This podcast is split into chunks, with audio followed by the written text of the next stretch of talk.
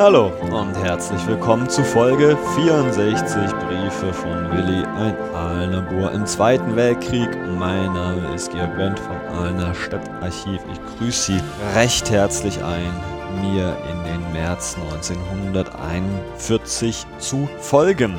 Willi schreibt an jenem 4. März 1941 seinen Eltern aus Schramberg bei Oberndorf, liebe Eltern, Leider habe ich heute Abend nur ganz wenig Zeit zum Schreiben, drum auch nur hier das Wichtigste. Ende dieser Woche noch komme ich entweder in Urlaub oder ich muss zum Lehrgang nach München. Wenn ich bis Freitag mit dem 1 Uhr Zug nicht daheim bin, also bis zum 7. März wird's wohl jetzt kaum was mit Urlaub. Auf alle Fälle jetzt keinerlei Post mehr abschicken. Der Geburtstagskuchen kam erst nach Mutters Brief. Herzlichen Dank dafür. Heute kamen drei Zeitungen, gestern die Seife, am Sonntag ein Päckchen und die Filme. Vielen Dank für alles, was ihr mir gesandt habt. Wie geht es wohl Vater? Ich wünsche ihm alles Gute. Seit zwei Tagen habe ich einen riesen Schnupfen. Ich wäre froh, wenn ich ihn im Urlaub daheim auskurieren könnte. Hoffen wir also das Beste. Auf Wiedersehen und herzliche Grüße von eurem Willi. Und so viel kann ich verraten. Ja, es klappt. Am 7. März fährt Willi nach Hause in den Urlaub und kommt am 17. März, also zehn Tage später, wie versprochen, zurück zur Batterie und schreibt tags darauf am 18. März schon wieder den Eltern folgende Zeilen.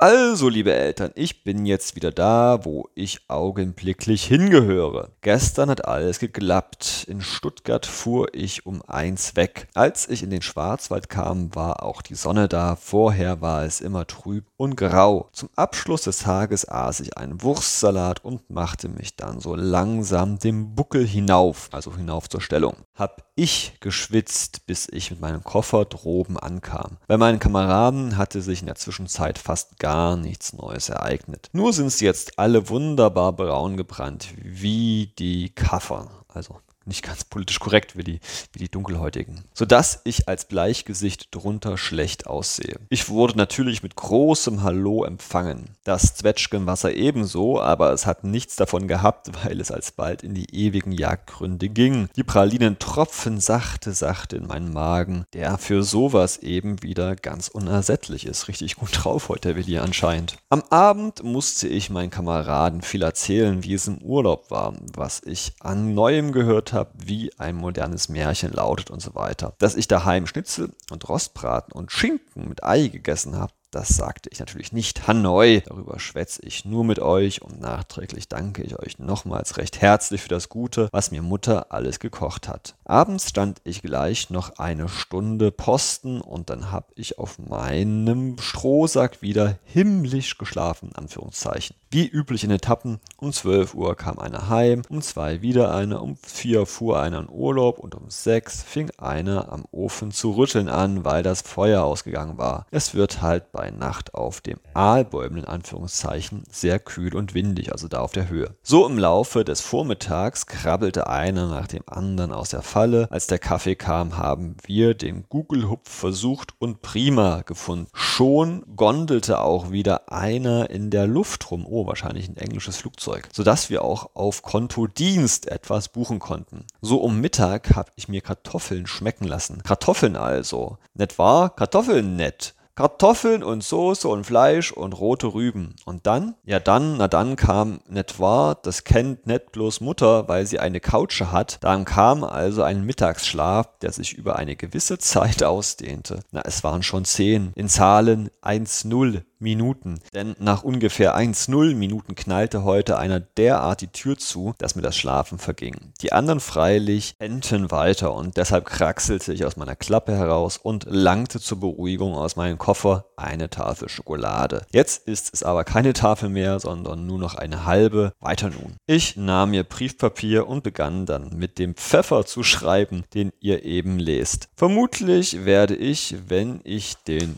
Brief fertig habe mir einen streng philosophisch überintellektuelle Frage zur Beantwortung überlegen müssen, nämlich wo ist die Schokolade hingekommen, die mir Mutter gestern auf die Reise mitgab? Bis jetzt lässt sich vermuten, auch in die ewigen Jagdgründe. Gegenwärtig geht alles in die ewigen Jagdgründe. Im Laufe der nächsten anderthalb Jahrtausende auch noch die Wurst von daheim. Mir geht es also weiterhin sehr gut. Das Wetter ist heute so schön wie in den vorvergangenen zehn Tagen. Wie lange ich die hiesige Höhenluft noch genießen darf und muss, weiß ich nicht. Sämtliche Post, auch Päckchen, könnt ihr mir wie üblich an L04075 senden. Also die Postnummer. Sodele, nett war. Das wären die letzten Neuigkeiten von Punkt, Punkt, Punkt. Vergessen habe ich diesmal nichts. Wenigstens fiel mir noch nicht ein, dass ich was vergessen haben könnte. Die Bilder habe ich alle an meine Kameraden angebracht und in Marci Tedeschi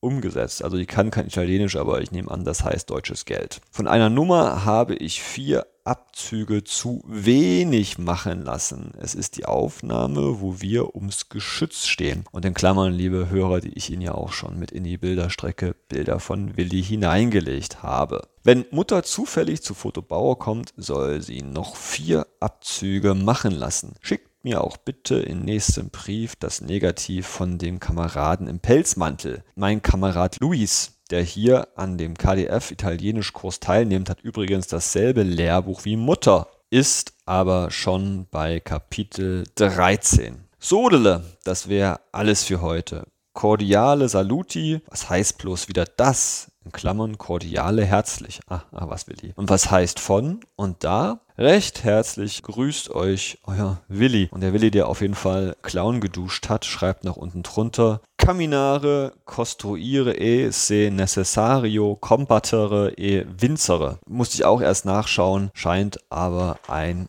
ein Aphorisma zu sein von Benito Mussolini, was so viel heißt wie gehen, bauen und wenn nötig kämpfen und siegen.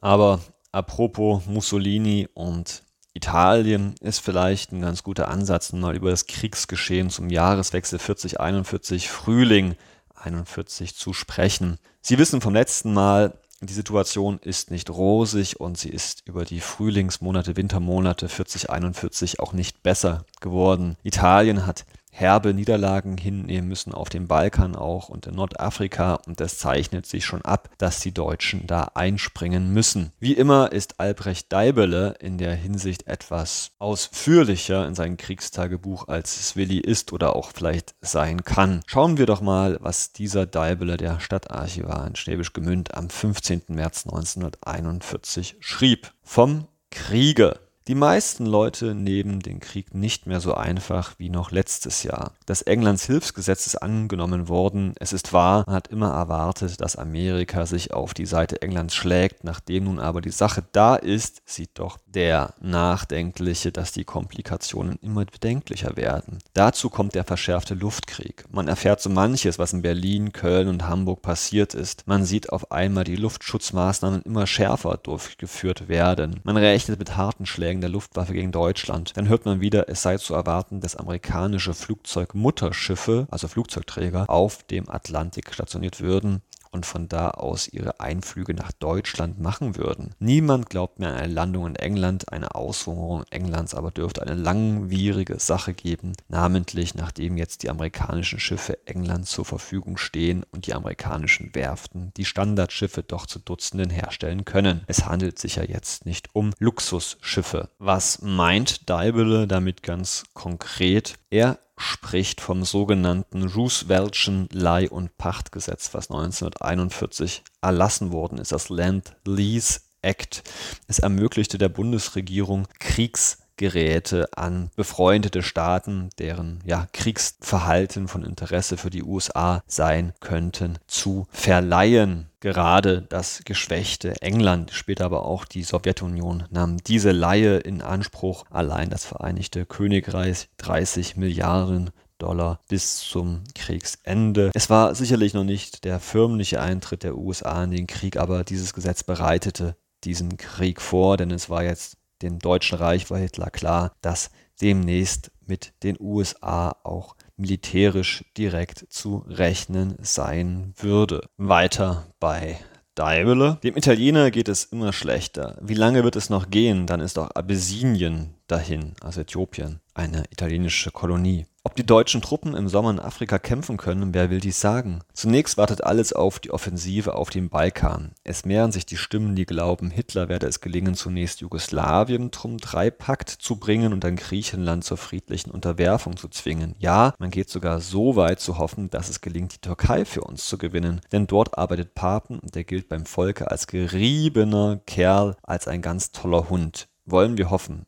Zumindest wird erwartet, dass Deutschland bis Mitte April so oder so in Athen stehen wird. Ordnen wir auch das kurz ein. Sie erinnern sich, im Oktober 40 hat ja Italien Griechenland von Albanien aus den Krieg erklärt. Doch schon im November war dieser sogenannte Blitzkrieg gescheitert. Die Griechen, denen gelang es, die Italiener zurückzuschlagen. Gleichzeitig ließ aber auch Churchill britische Truppen auf griechische Inseln wie Kreta landen, was wiederum nun Hitler nicht gefiel, da der verbündete Rumänien auf diese Art und Weise unter Druck gesetzt wurde. Bereits im November 1940 befahl Hitler seinen Generälen, einen Feldzug gegen Griechenland vorzubereiten Hierfür gelang es am 1. März 41 Bulgarien in den Drei-Mächte-Pakt hineinzuzwingen. Dorthin wurden einige Divisionen verlegt, um über die Grenze nach Griechenland marschieren zu können. Ein großes Fragezeichen war, wie sich Jugoslawien, das Königreich Jugoslawien in dieser Hinsicht nun verhalten würde. Am 25. März 1941 war es deutschen Diplomaten gelungen, äh, jugoslawische Regierungsvertreter in Wien in den Beitritt zum Drei-Mächte-Pakt zu überreden. Allerdings gefiel dies nicht vielen ja, nationalistischen und patriotischen Offizieren in Belgrad, die gegen die Regierung putschten, den Prinzregenten vertrieben und den 17-jährigen Peter II. auf den Thron setzten. Die neue Regierung versprach zwar, alle Verpflichtungen des Drei-Mächte-Pakts genauso wie die Vorgängerregierung einzuhalten. Davon war aber Hitler keinesfalls überzeugt. Er unterschrieb die Weisung 25 am 27. März und damit eben auch den Feldzug gegen Jugoslawien. Dieser Balkanfeldzug sollte dann am 6. April 1941 starten, aber dazu dann an späterer Stelle. Ich bin und ich bleibe Ihr Georg Wendt aus Aalen. Ich wünsche Ihnen noch einen schönen Mittwoch. Tschüss und auf Wiederhören.